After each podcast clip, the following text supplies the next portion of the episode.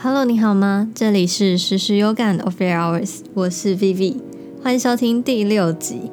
你也曾经讨厌过喜欢自己的人吗？虽然最近我跟朋友聊天，他们都跟我说最近有一点看腻了那一种两性或感情相关的文章等等的。那我本来就预计这一集是要旧的文章去重新录制。那是因为下一篇文章我需要做的资料收集跟访谈是比较重的，而且会是一个比较严肃的话题。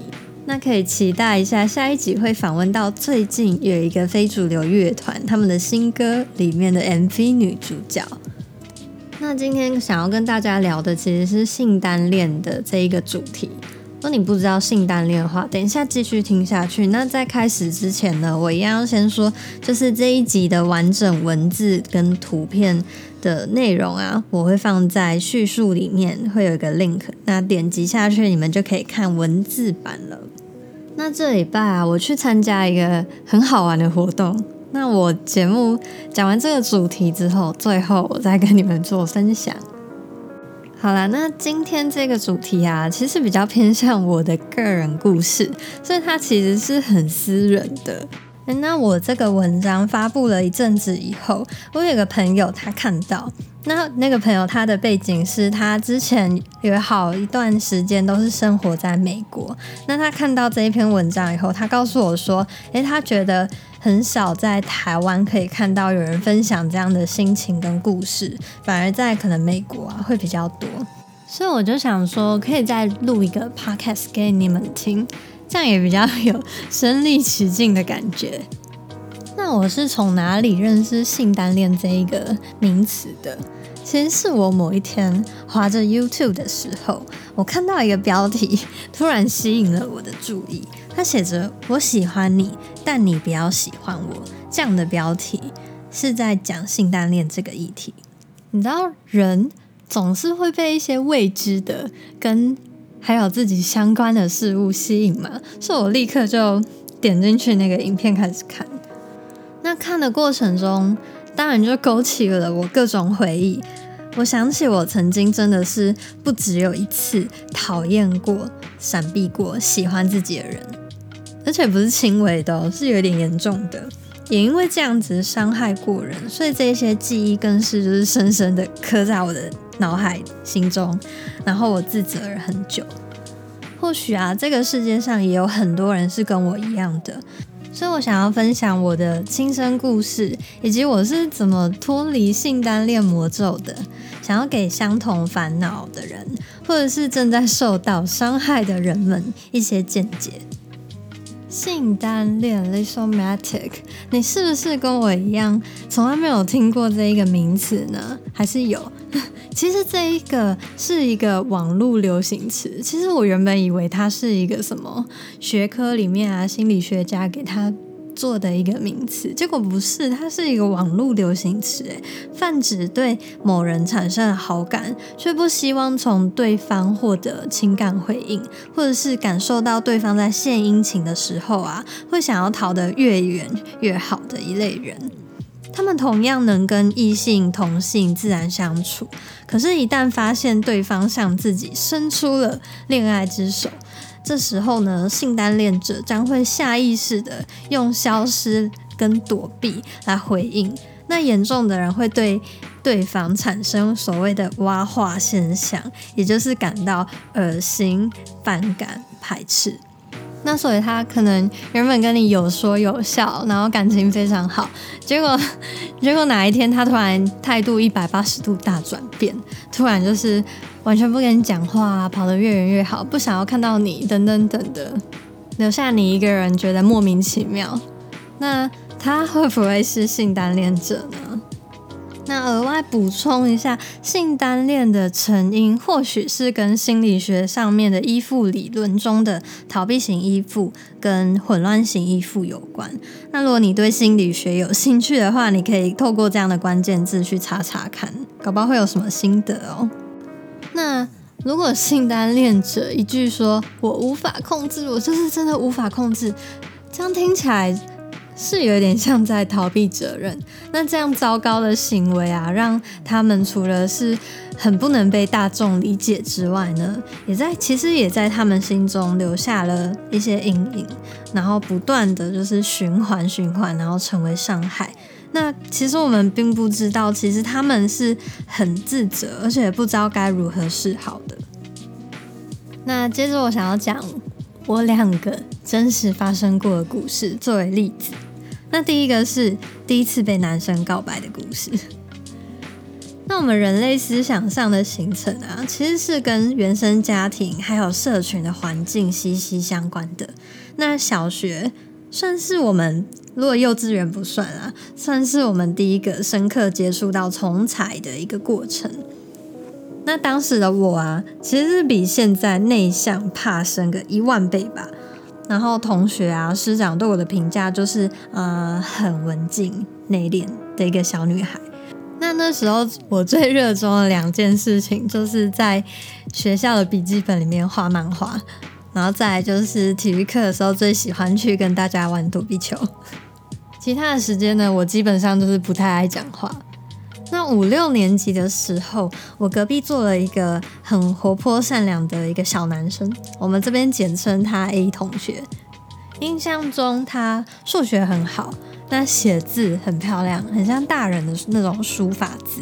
那大人也是非常的有礼貌啊。那那个时候。因为我都会带零食到学校来，然后放在我的包包里面。那 A 同学知道这件事情，所以每到下午的时候，他就会转过来啊，然后很轻快，用很轻快的节奏重复说着“我要吃吃吃吃”这样这样的语调。然后我那时候是觉得很有趣又很好笑，然后都会把零食分给他吃，就这样子非常纯真的互动，一来一往的。直到有一天啊，他托人递了一张。纸条给我，很明显就是告白纸条嘛，非常小张。那打开上面好像就是写了三个字。我看到那个纸条上的内容的时候，其实我当下害怕跟反感的感受已经就是啪这样排山倒海而来。但是在传信人的唆使之下，我不知道为什么我就胡乱答应了交往这件事情。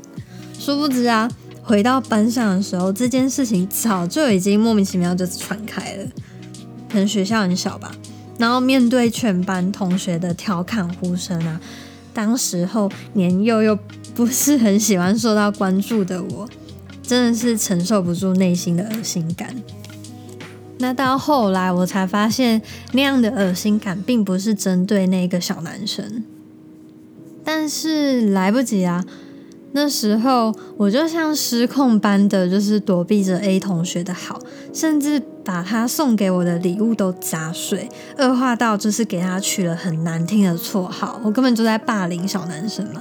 这样糟糕的举动，彻彻底底伤害了一个男生。那结局就是我们再也都没有讲过话，然后我也没有机会跟他做道歉。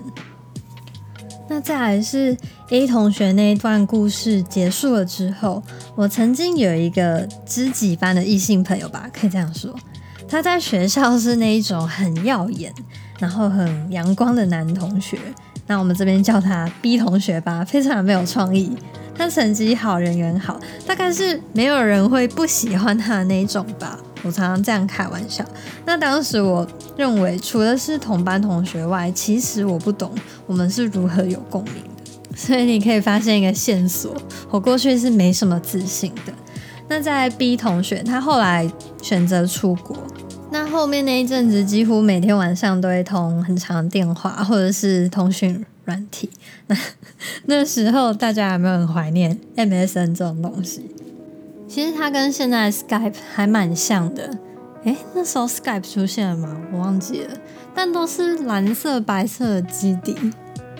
那我记得内容通常都是听听他在海外独自生活的故事啊，或者是我就会默默期待着他可能寒暑假会回来。后来回想起来，我应该并不是单纯善于当倾听者，而是真心喜欢着那一段时光吧。只是我当时并不懂，也是直到某一天，B 同学终于告白了。哎，那补充一下，如果你是女生，尤其是小女生，你们在听的话，如果有一个小男生对你告白的话，他真的是鼓起了莫大的勇气，所以请不要对他太坏。好，那 B 同学告白之后，我做了一件事情，那就是消失不见。当时我就是从所有的通讯软体上面对他消失，那拒绝他。拒接拒接他所有的电话，这持续了好一段阵子。那我也不告诉对方为什么会这样子，那是因为我自己也不知道我为什么要这样子。这一次我并没有感到恶心，可是我就是记得我就是一直很想要奋力逃离的一个状况。那还有一点印象是。当时好像会想说，我们不是朋友吗？怎么会这样子？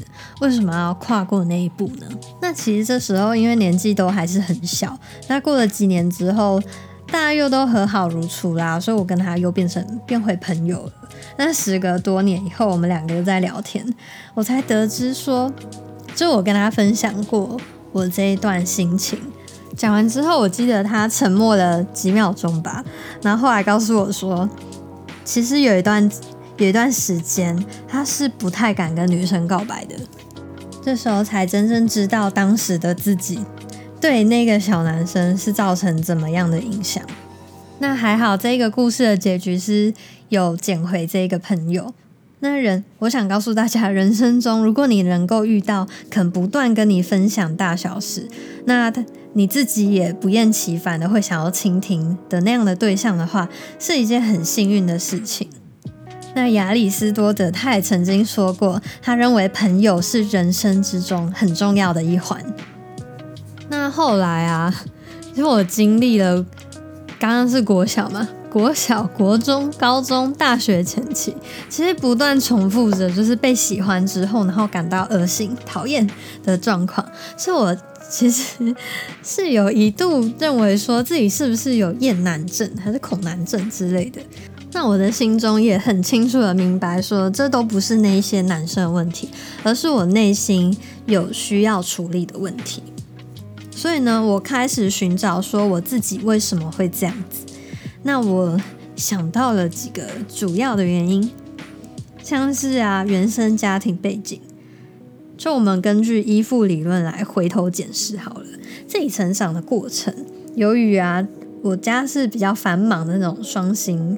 家庭，然后又是独生女，所以家里常是没有人的。小时候，那所以长期独处下来，也就习惯了不去情感依赖他人，进而就是形成了逃避依附的一个倾向。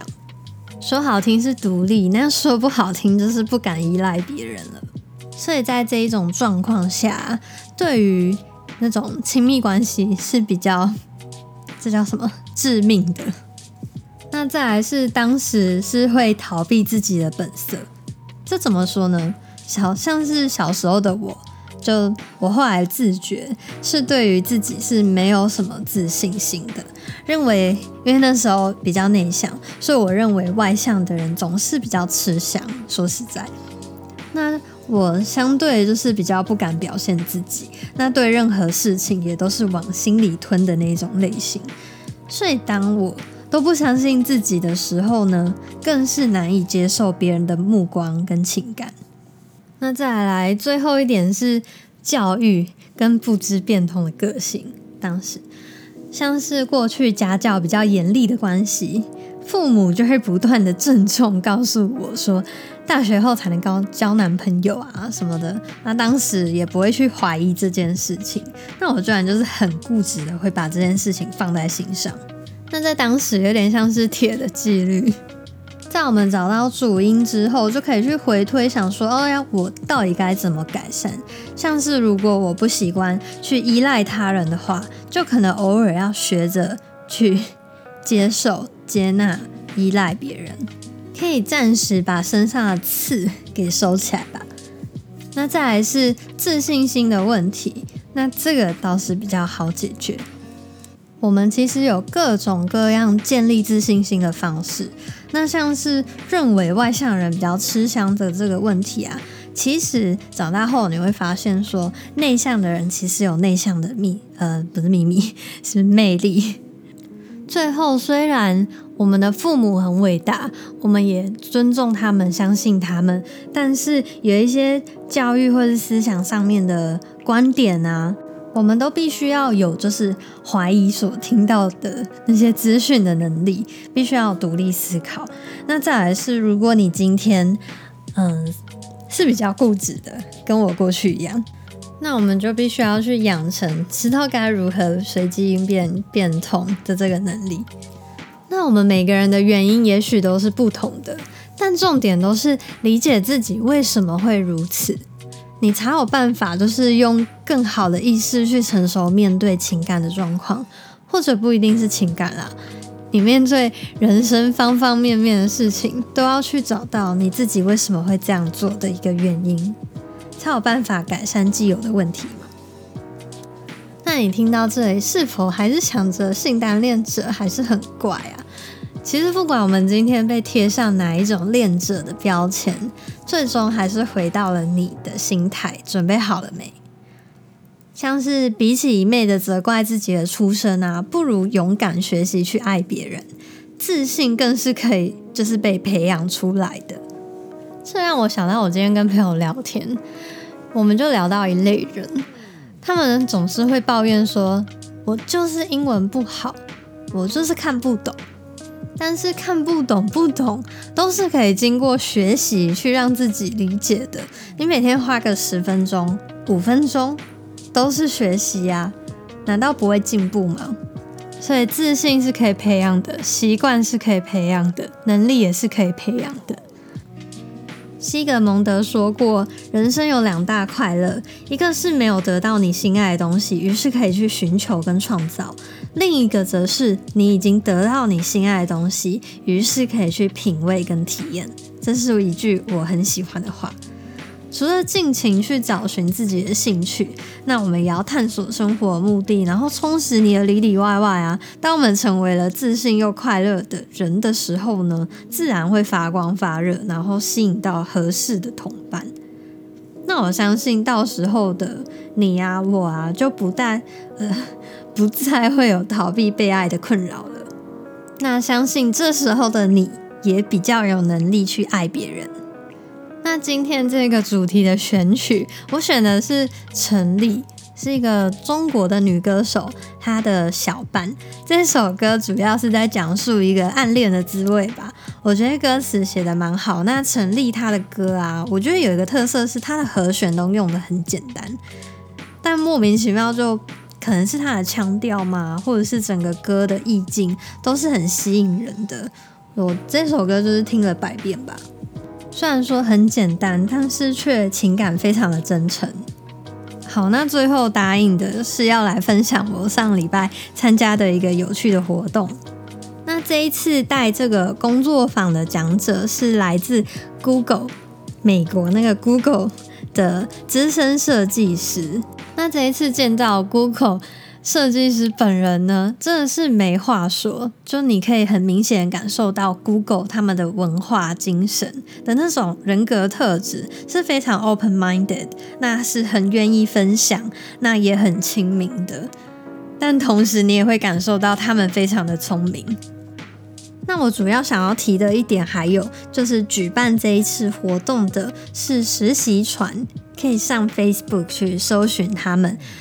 我问过他们，就是办活动的这个频率啊，是大概一个月一次吧。如果他们彼此没有到很忙的话，因为他们其实是很像一个 NGO 的组织，是就是在大学认识，就是各地的大学同同学朋友们一起组织成这个团体，希望可以将不要把所有资源都放在顶大，像台金交城镇等等的。他们希望把这些资讯分发给大家，都可以去做接触，所以他们定期就是举办一些活动，邀请一些不错的讲者来分享他们的经验，或者是举办工作坊。那实习船的每一个人都是非常活泼，然后热心的。像是这一次活动的讲者，就是实习团其中一个团员，他去参加某一场演讲活动的时候，遇到了这一个设计师，觉得他的演讲非常的好，所以一定要把他邀请来分享给更多人知道。那知道了这些背后的故事呢，我当然就是很感动啦。所以希望大家如果有听我的节目，知道了实习传的话，大家可以多去关注一下，支持他们继续办活动下去。嗯，那像是今天性单恋者的故事啊，往往是充满着很不堪的伤害，所以要分享其实是需要鼓起勇气的。如果说你有相关的故事想要跟我分享的话，欢迎就是去官网留言给我，或者是透过 Gmail 啊寄信也可以，或者是你想要就是呃用 Instagram 私讯我也 OK。那最后祝我们所有的人。未来都不要再逃避面对自己，要时时有感。那我们下次见吧，拜。